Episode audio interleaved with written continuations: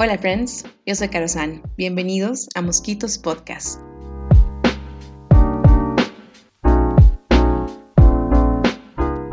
Hola friends, ¿cómo están? Estoy de vuelta. ¡Hey! Estamos de vuelta. He recibido muchos mensajes, sé que todos estaban súper preocupados por la falta de episodios de estas últimas semanas. Cacho, nadie me escribió. no, una persona me escribió. De ley está escuchando esto. Tú sabes quién eres parezco ya esas y esos influencers que son como... Hoy me llegaron como 2.310 DMs preguntándome sobre este churo que me hice en la cabeza, así que el viernes voy a hacer un live a las 7 p.m. Central Time para contarles sobre mi churo. Esa persona soy yo a veces. En todo caso, les cuento también que estoy con la voz un poco ronca, un poco más sexy de lo normal, porque canté full karaoke el fin de semana. Yo amo el karaoke pero no había cantado karaoke, o sea, ha llovido desde la última vez que cantaba karaoke como a ese nivel, así como entregándolo todo, todo en la cancha. Así que me he quedado durante la semana con esta voz un poco, un poco raspada. My icky sticky shoes, parezco Phoebe cuando se enferma. En todo caso, por eso mi voz está así en este, en este episodio. Pero hoy les voy a contar un poquito, bueno, como es el título de este episodio, de 10 cosas de los 30 pero como siempre, tengo que darles un poco de contexto del por qué. La semana pasada cumplí 30 años. He ingresado al tercer piso, estamos aquí, we're here, we're embracing it. Pero aparte de ingresar al tercer piso, cumplí 30 el 30, que eso fue medio chévere. Y también pasó algo chistoso el día lunes, o sea, el lunes 28, porque me sonó una alarma en el celular recordándome de algo. Bueno, eso en las alarmas, te recuerdan cosas, pero esta alarma específica yo la puse hace más de un año atrás, porque el año pasado, cuando cumplí 29, estábamos como en pleno lockdown, o sea, como, pero en el lockdown así como 2 pm, como toque de queda, así, esos tiempos de la vida. Y como creo que comenté en algún episodio anterior, que como me puse a hacer diversas cosas de la vida, ¿no? A cocinar, hacer ejercicio, a limpiar cosas. Y entre las cosas que decidí limpiar fueron estas cajas, que yo tengo un montón de cajas que tienen de todo un poco adentro, pero un montón de papeles de cosas que he escrito y he sumado estas cajas durante años de años de años. Y arreglando estas cosas, como les digo, hace más de un año, o sea, de haber sido principios de junio del año pasado, me encontré con un papel. Verídicamente es como una hoja cuadros de arrancada de Dios sabe qué cuaderno que estaba ahí dobladita en cuatro así en una esquinita, como valiendo por ahí. Y yo como que, ¿qué es esto? Entonces abro el papel y estaba arriba, ¿no? Como junio 2011. Y se titulaba 10 cosas de los 20. Y yo como, oh my God, como yo escribí esto cuando cumplí 20, verídicamente no me acordaba que había escrito esto hace 10 años. O sea, yo no tenía percepción de que este papel específico existía en las cajas, ¿no? Entonces como que abro este papel y verídicamente, hace 10 años, cuando cumplí 20 años, decidí, por alguna razón del destino, sentarme a escribir 10 cosas de mis 20. Y ese título da, da mucho, mucha expectativa y nada de expectativa, ¿no? Porque puede ser como todo o nada, ¿no? Y la lista es eso, o sea, son prácticamente 10 cosas que no se alinean, o sea, son relativamente random cuando las ves juntas, pero a la vez como las 10 en sí es como 10 pensamientos tal vez que tenía en ese momento en mi cabeza el día que cumplí 20. Y me pareció, me pareció cool, me pareció un callo, porque uno, no me acordaba, y dos, dije como, está chistoso como escribir, no chistoso, pero bueno, también puede ser muy chistoso, pero está como chévere escribir como cada década de mi vida 10 cosas de mis 30, 10 cosas de mis 40 y así tener como eso hasta el día que el destino me, me permita estar aquí, ¿no? Entonces, el año pasado que leo esto, dije, perfecto, porque justo el próximo año cumplo 30, o si no ya me tocaba esperar hasta los 40 años, friends. Entonces dije, este es el momento adecuado, como pongo esa alarma ahorita. Entonces puse la alarma para que me recuerde, para que el 30 del 2021 escriba esta hojita que se llame 10 cosas de los 30. Y por suerte, si sirvió la alarma, me recordó sobre esto específico y el miércoles 30 de junio de 2021 me tomé un ratito para sentarme y escribir 10 cosas de los 30. Así que eso les voy a compartir el día de hoy. Pero no voy a dejar de compartirles las 10 cosas de los 20 porque a pesar de que hay ciertas cosas ahí que son relativamente ridículas, yo quiero, aprecio y siempre admiraré a la Caro de, de 20 que comenzó este ahora ritual mío pero, mm, pero nada, es, es muy random, es muy bonito, es muy chistoso, es muy ridículo también y creo que vale, vale la pena compartirlo. Y también les voy a contar las 10 cosas de mis 30. Y en 10 años más, cuando tenga 40 años, y este podcast ya sea como súper famoso, ya saben, así full fans, voy a subir las 10 cosas de los 40 y así, y así, y así seguiremos, my friends. Así que sin más ni más, les doy, les abro la puerta a, los 20 años de la vida de Karazan y les voy a ir leyendo lo que escribí yo en junio del 2011, cuando cumplí 20 años. Las 10 cosas de los 20. Número 1. No sé si me cambié a la carrera correcta. Es raro y difícil saber lo que quieres hacer para siempre, pero si me cambio otra vez, mis paz me matan. Esto hace mucho sentido en realidad, y entiendo por qué en ese tiempo de la vida tenía esto específico en la cabeza, porque, bueno, para los que no me conocen, yo empecé estudiando hospitalidad de turismo en la universidad porque verídicamente yo no sabía qué hacer cuando me gradué del colegio. O sea, yo no fui esa persona que dijo como que quiero ser arquitecta, así, o como quiero ser doctor, o quiero como defender los derechos de las personas y voy a ser abogado, así, o quiero ser artista. Yo no sabía qué quería hacer, yo no fui esa persona en la vida y tenía que escoger algo. Entonces fue como que sí, o sea, turismo, el mundo, me encanta el mundo, me encantan las culturas, hospitalidad de turismo, o sea, como mi train of thought ahí fue súper profundo, como pueden ver, y me fui por esa carrera. Entonces, cuando ya comencé la carrera, no fue algo que sí me súper encantó, pero fue como que maybe, maybe, maybe puede ser esto, o sea, como, igual no, no había una alternativa porque no sabía qué más hacer, entonces fue como, veamos qué tal nos va en esto. Y creo que en el segundo o tercer semestre, no estoy mal ahí, mis, mis friends de hospitalidad sabrán mejor que yo, teníamos que hacer una pasantía en un hotel. Y era una pasantía, creo que era de dos o tres meses, o sea, era como una legit pasantía. El punto es que, nada, ¿no? Ella me fue gente aquí y acá y logré sacar como una pasantía en el Marriott, porque dije como que vamos con todo, o sea, como para ver si esto es, ¿no? Y era una pasantía que comenzabas como desde contestar los teléfonos verídicamente hasta y luego ibas como que housekeeping, luego ibas como que literalmente en la parte de los restaurantes, luego eras mesero, luego ibas a las oficinas VIP, luego a las oficinas de música clientes, o sea, ibas por, por todos los posibles roles que existen en el mundo de la hotelería, ¿ok? Y sin juzgar a los hoteleros, me parece una profesión muy bonita, pero no era una profesión con la que yo viví, ¿ok? Primera semana, les juro que yo salía y decía, Dios mío, ¿qué estoy haciendo? Como esto aquí no es aquí donde debo estar. No sabía dónde quería estar, solo sabía que ahí no debía estar. Entonces, por supuesto, dramaticé todo al 100 y mm, entré en crisis, ¿no? Entonces me creo que lloraba y fui al cuarto de mis papás como, paz, o sea, no, quiero estudiar esto, o sea, yo no, no quiero estudiar esto. Y después como que, ver, primero, number one, como relájate y segundo, ok, como este no es el fin del mundo, como, pero ¿qué quieres hacer? yo como que es que no sé qué quiero hacer, o sea, es terrible cuando sabes que no quieres algo pero no sabes qué quieres. Creo que a muchos seres humanos nos ha pasado eso en varios aspectos de la vida, pero yo no sabía qué quería estudiar. El punto es que entré en crisis y fue todo así como, ah, entonces como literalmente como imprimí currículums de las carreras que me interesaban de la U y fui como que poco a poco filtrando hasta que terminé entre relaciones internacionales o periodismo y dije nada, yo lo vamos por periodismo, me encantan las letras, me encanta escribir, me encanta comunicar, o sea, sabía que esa era como de ley mi onda y entré a periodismo pero si no estoy mal, en este tiempo que cumplí 20, relativamente de haber sido mi primer semestre de periodismo por ahí.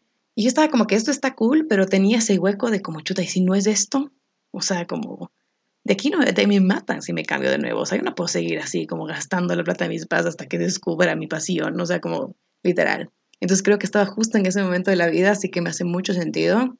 Y nada, ahí pongo que es difícil saber qué quieres hacer para siempre y verídicamente es difícil saber qué quiero hacer para siempre. Así que de acuerdo con eso, me resuena, entiendo por qué se escribió en este momento. Número dos. Creo que ya encontré el amor de mi vida. es loco, porque siempre pensé que iban a pasar más personas antes de él, pero es increíble. Estoy full feliz. Eso también, por supuesto que me resuena en ese momento de mi vida. Creo que estaba muy convencida de que había encontrado al hombre que iba a pasar conmigo para siempre, por el resto de mis días. Si supieras sacar a todo lo que pasó después, Jesús. En todo caso, cuando escribo que pensé que iban a pasar más cosas antes de él, siguen pasando. Encontraremos a esa persona, pero esto me hace reír porque entiendo como la, la honestidad y como que la, la, afirmación total de esto, ¿no? O sea, no es como esto escribí porque yo estaba súper convencida, amigos, estaba súper convencida, pero claramente la vida da vueltas y uno nunca sabe lo que, lo que va a pasar, ¿no? Pero entiendo esto y entiendo de dónde sale y salía de un lugar de mucho, mucho amor y en ese momento de la vida estaba como flotando en una burbuja de amor, así que me acuerdo que si escribí esto, estoy segura de que lo escribí como estando en este, en este vibe muy linda de amor, en todo caso en ese momento. Tres, Mi fiesta estuvo buenaza. Casi se cae la chiva de tanta gente.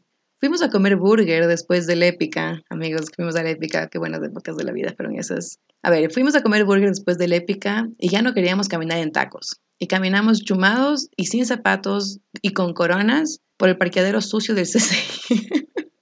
Fue un cague de risa. esto, seguramente personas que están escuchando esto se acuerdan de ese, de ese cumpleaños en específico y verídicamente fue un cague de risa. Y cuando releí esto la semana pasada, me regresó esa gran memoria de caminar en ese piso puerco de CCI, muertos de la risa, puestos coronas, o sea, después de la épica, cuando no tenías ninguna otra preocupación en la vida. Así que a las personas que estuvieron en este momento, les, les devuelvo esta memoria para que, para que sonrían un ratito, porque en verdad fue un súper, un súper cumpleaños. Número 4. A la gente le cuesta mucho hablar de cosas malas. No creo que eso está bien, aunque a mí también me cuesta. Esto quiero cambiar esto me gusta, no, no, no sabría decir por qué exactamente decidí del solo las 10 cosas, porque 10 cosas es bastante limitado para una década, amigos. O sea, entiendo que 10 de cada 10, pero en todo caso, como no sé por qué decidí específicamente hablar de esto. Creo que es algo que aún resuena. Creo que analizando 10 años atrás y hoy, creo que hoy vivimos en un mundo en el que es mucho más abierto que las personas sean vulnerables y yo personalmente creo que estoy en una etapa de mi vida que puedo compartir mucho más las cosas que no son tan bonitas. Sin embargo, es algo que creo que sigue resonando, ¿no? Es algo que creo que sigue siendo un tema a trabajar como cultura, como sociedad, como mundo y yo también personalmente. Así que me gustó mucho leer eso porque creo que hace sentido y que resuena, pero no me acuerdo específicamente por qué eso estaba en mi cabeza. La verdad, no me acuerdo, pero ese, ese número 4 está bonito. Número 5. Ayer terminé de leerme Absent Friends otra vez. Nunca regresé a ese libro de la library del colegio. es mi play favorito. Le siento a la Mrs. Crytek en cada palabra. Esta es Full Suite y verídicamente Absent Friends sigue siendo mi play favorito y nunca, nunca regresé a ese libro a la library, perdón, en BSQ. Pero mm, más que nada, esto estoy segura que escribí porque, bueno, la Miss Crytek fue posiblemente la profesora más increíble que yo tuve en el colegio. O sea, verídicamente era una mujer una profesora, una persona que simplemente yo no solo amaba porque tenía la personalidad más chévere, más chistosa, pero era una persona que yo admiraba muchísimo, su forma de ser, o sea, su forma de enseñar, su forma de ver la vida de esta manera tan única y potente, ¿no? Siempre fue una, desde, desde el día que le conocí a la Miss Crytek fue como, esta man va a ser mi favorita y, y legit fue mi favorita, pero creo que este play específicamente, creo que, es más, creo que fue, siempre me ha encantado leer, pero creo que en el colegio esta fue la primera vez que yo como que leía un play específicamente, ¿no? Como que leía una, una obra de teatro y Absent Friends es un super play, o sea, sí, sí los recomiendo leer porque en verdad es una historia muy, muy interesante cómo se manejan los personajes. Pero la Miss Crytek nos hacía leer este play a toda la clase y como que cada día que teníamos su clase, cada uno cogía uno de los characters y tenía que actuar como, como ellos mientras leíamos en voz alta. Y luego me di cuenta que a mí me encanta leer en voz alta. O sea, creo que esto también es parte de mi mosaico y me olvidé en ese episodio, pero yo leo un montón en voz alta. Entonces, por ejemplo, cuando estoy sola y estoy leyendo un libro en mi cuarto, qué sé yo, me encanta leerlo en voz alta porque era algo que siempre hacíamos en la clase y que me re fascinaba porque era como había esta interacción puntualmente cuando era este play, porque cada uno tenía como su propio personaje, ¿ok? En todo caso, ese, es un punto aparte de mi vida que no, no tiene nada que ver con lo de ahorita, pero yo en el colegio siempre pasaba en detention, ¿ya? Yo era, yo era la que siempre, siempre estaba en detention. Y no porque era así una loca banda la que estaba así grafiteando los baños. O sea, verídicamente yo pasaba en detention porque me pintaba las uñas de colores como muy fuertes, como no llevaba el uniforme formal cuando teníamos como pi, entonces ahí me hacían ir a detention, porque me ponía aretes como muy grandes. O sea, verídicamente me mandaban a detention por cualquier cosa, ¿ya? O sea, era, de verdad era como ridículo, porque había un profesor específico que creo que su pasión y ambición en la vida era encontrar algo mal conmigo para echarme a detention, como que ese era su único gol en la vida, ¿ok? Literalmente, siento que cuando yo iba caminando así como en el recreo, sentía que el chile me miraba como, y siempre me decía como que, hey, Caro, así como ahí me veía como los aretes, las uñas, o sea, como, ¿de dónde puedes sacar detention? Y en mi colegio, cuando tenías detention, te daban como, siempre eran los viernes en lunch, entonces siempre te tocaba el detention los viernes en lunch. Yo hasta ya como falsificaba la firma de mi mamá en las hojitas de detention, porque era como, cada semana, la misma hoja pendeja. Entonces, como yo hasta yo falsificaba así y solo llevo el detention. Pero mm, siempre me mandaban donde un profesor diferente. Entonces, como que era como que tienes que ir como a la clase de, no sé, o sea, whatever clase, como y te quedabas con ese profesor que le tocaba cuidar a la gente de detention. El punto es que me acuerdo que en cuarto curso, específicamente cuando estaba leyendo este play de Absent Friends, mientras lo estábamos leyendo con toda la clase, tuve detention esa semana porque yo tenía detention todas las semanas. Y eh, me dijeron como que, ok, te toca detention donde la Miss Crytek. Y yo estaba full feliz ya, porque cuando me tocaba con la Crytek era un cague de risa. Porque habían profes que no eran tan chéveres en detention, pero habían full que también eran como, solo era como, tú siempre estás aquí, friend. O sea, como siéntate, conversemos, así. Entonces, me tocó con la Miss Crytek justo en este tiempo que estábamos leyendo el play. Entonces siempre como te hacían ir a ver tu lunch y llevar la comida como a la clase, o sea, ni siquiera te dejaban disfrutar como lunch con tus friends, ¿ok? Tienes que ir directo al detention. Entonces yo cogí así mi comida y me fui a la clase de la Scrytech. Entonces estaba ahí sentada con la Miss Scrytech. Entonces como entro a la clase y solo me mira, como me dijo como que you're always on detention. Y yo como que yo sé, soy la queen de detention, así.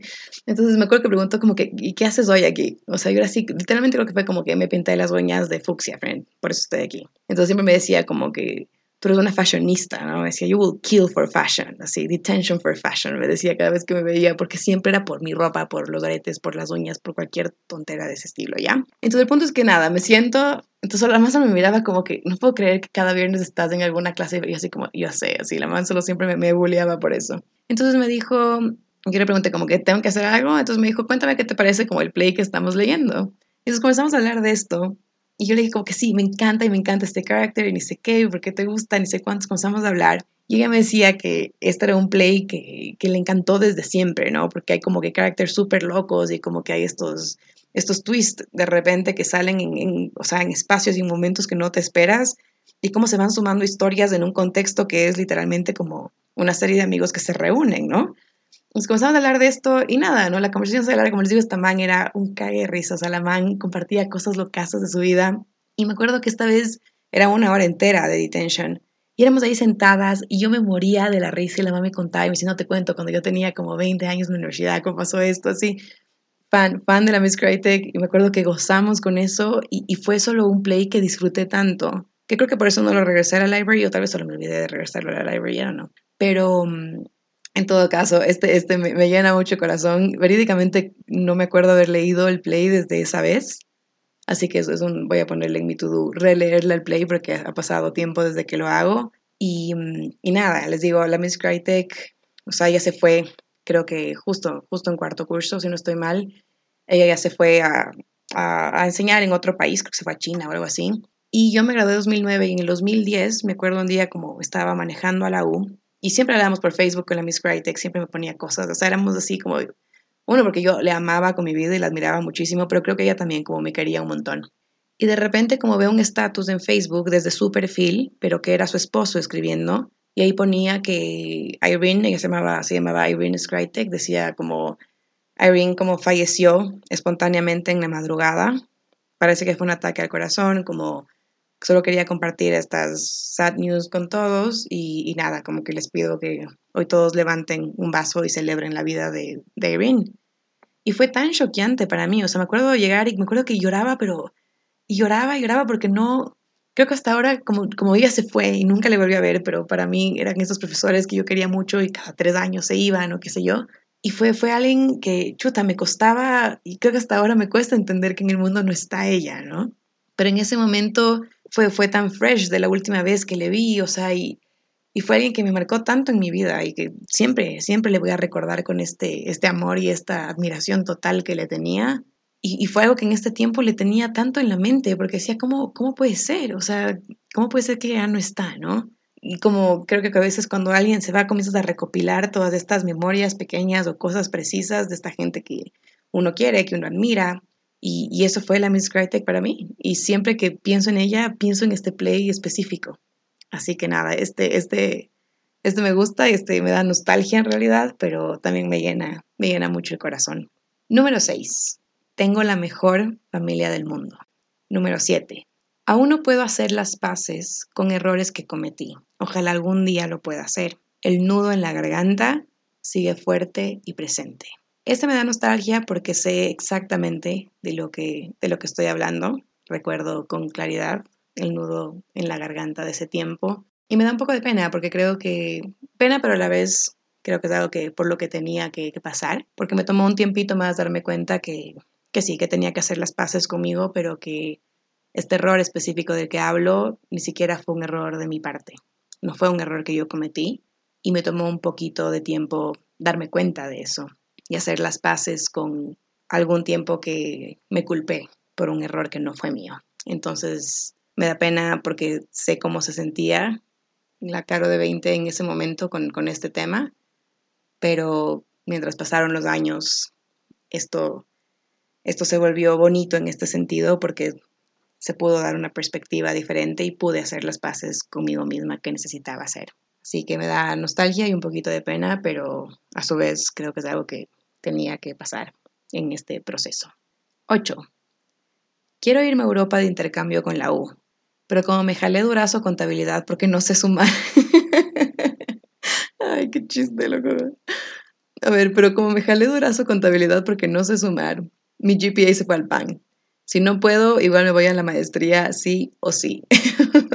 Eso me hace reír porque legit, como no sé sumar. O sea, soy pésima con los números. Soy pésima con los números. Nunca fui buena. Y cuando estaba estudiando hospitalidad de turismo, teníamos que coger como que full maths. O sea, era como que cálculo 1, cálculo 2, como microeconomía, macroeconomía, contabilidad. Por suerte no llegué como a las micros, macros de esas cosas creo que cogí cálculo 1 y me salí, y luego como cogí contabilidad, y me acuerdo que cogí contabilidad y era como a las 7 de la mañana esta clase, 7 a.m., y qué bestia, cómo sufría, o sea, yo no entendía nada, no entendía nada, literalmente, y hasta que ya dije, me cambio de carrera, ese fue el semestre que decidí cambiarme de carrera, y como que ya decido eso, pero aún tenía que como terminar el semestre, y loco, yo me valió, o sea, fue como que, ¿sabes qué? ya era muy tarde para salirme de la clase, ya no podía salirme de la clase, fue como que ya no me importa. O sea, llegó un punto en que dije, solo voy a dejar de ir, o sea, súper tonta, pero sí me arrepiento de eso en realidad, pero dejé de ir.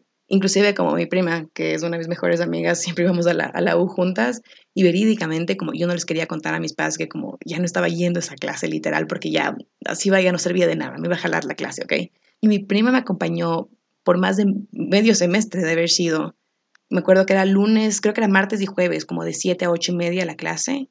Loco, y martes y jueves mi prima me venía a ver 6 y media de la mañana y nos íbamos de la universidad a no hacer nada. Hasta las 9 de la mañana creo que teníamos, que teníamos clase y me acolitó ese medio semestre para que mis papás no se den cuenta de que yo solo dejé de ir a esa clase, si me cachan. Pueden creer, pueden creer, Dios mío. En todo caso, cómo gozábamos de esas mañanas, porque era tan temprano, no había casi nadie en la U, porque todos los que estaban sí iban a sus clases. Y las dos ahí, está pegándonos un café, estadas de risa, o sea, como, ay, juventud, juventud, divino tesoro, friends, pero este, este me hizo reír porque legit, me acuerdo tanto, tanto como, como fue la vida en ese momento. Número 9. Creo que debería abrirme un blog o algo así. Me da un poco de vergüenza. A mí que me encanta hacer el ridículo. Ay, Jesús, sacaron un chiste, loco. A mí que me encanta hacer el ridículo, pero podría ser buena en eso. Veamos qué me invento. Por ejemplo, amigos, ahí manifesté. No sé si ustedes creen en las manifestaciones, cada vez escucho más de que hay que manifestar todo lo que uno hace. En todo caso, creo que aquí, en el número 9 de las 10 cosas de los 20, manifesté que algo iba a crear. A mí que me encanta hacer el ridículo. Así que creo que en ese tiempo de mi vida seguramente ni siquiera sabía que existían los podcasts, pero ¿quién diría que estamos aquí, my friends, compartiéndoles esta lista, ¿no? Así que al menos algo me inventé y aquí estoy. y número 10. El próximo año ya puedo ser líder en CISB. Este verano va a estar increíble, pero nada se va a comparar al que viene.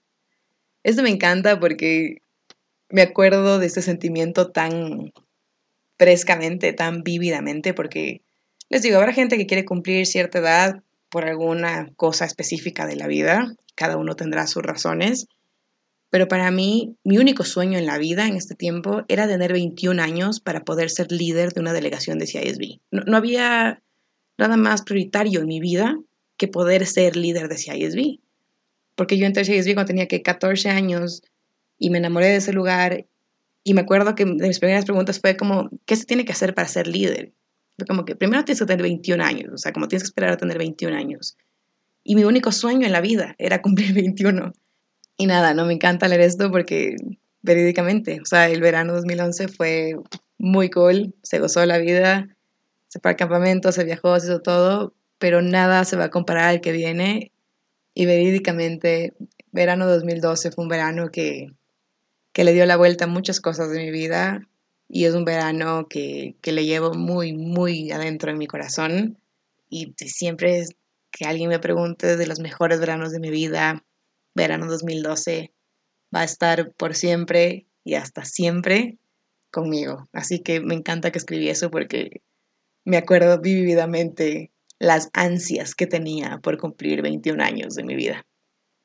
Así que basado en esto, que escribí hace 10 años, hace 10 años, ya no puedo ni hablar, me senté a escribir las 10 cosas de los 30, que creo yo es una lista tal vez un poco más profunda de la que escribí hace 10 años, con un poco más de perspectiva, madurez, tal vez eh, un, entendimiento, tal vez un poco más lógico de la vida, qué sé yo, tal vez esto leo en mi podcast de 10 cosas de los 40 y digo qué me pasó a los 30, eso también es muy posible. Sin embargo, creo que mucho de lo que escribí ahorita y de estos papelitos que van a entrar a la caja, creo que sí va a prevalecer en el tiempo. Así que nada, les digo, el miércoles 30, el día que cumplí 30, me senté por un rato, cogí un papel más bonito y me senté a escribir. Así que aquí tengo estos papeles que después de leerles les sumaré a la caja de zapatos. Dice junio 2021 y se titula 10 cosas de los 30. Número 1. Soy capaz de aprender sobre cualquier cosa que me interese. No te casas con tu carrera. Tener muchas y diversas pasiones hacen del día a día algo muy cool. Cada persona que conozcas en tu vida va a definir lo que es el éxito de manera muy diferente. Don't ever forget that. 2. Planear cosas de la vida es muy divertido, pero es casi nunca certero. Hoy todo es muy diferente a lo que yo pensé que mi vida iba a ser en este momento específico. Pero hay que entender que no es algo malo. Tal vez es la belleza de la vida. Tal vez, y most likely, esto es vivir errores, aciertos y planes casi nunca certeros. Y tantas cosas hermosas que ni planeé, que ni soñé tener, hoy las tengo. Gratitud.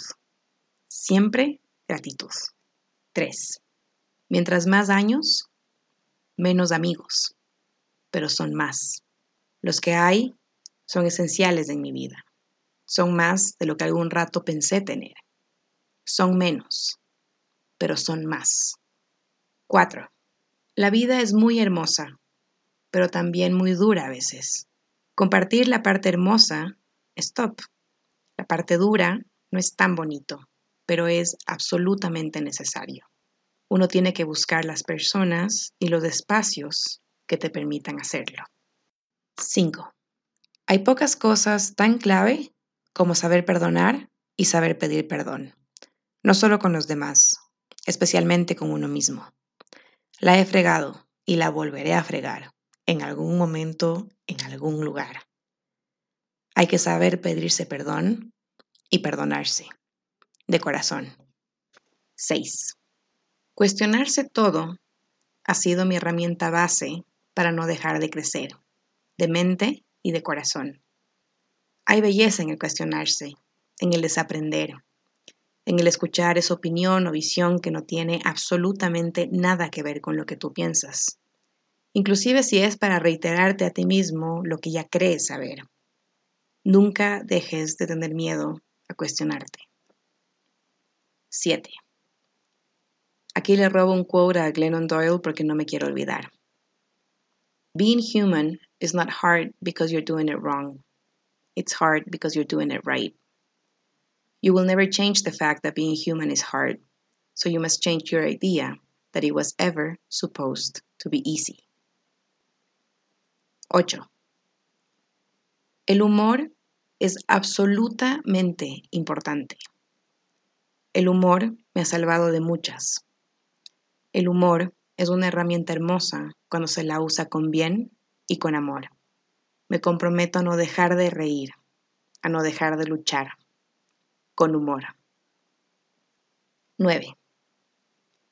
Eso del gut feeling sí mismo ha sido cierto. Sigue confiando en él. Sigue aprendiendo a ser hermosamente egoísta con lo que sabes que es correcto para ti. 10. Sigo teniendo la mejor familia del mundo. Imperfectamente perfecta, pero la mejor. Gracias por estar aquí, my friends, y nos vemos en la próxima.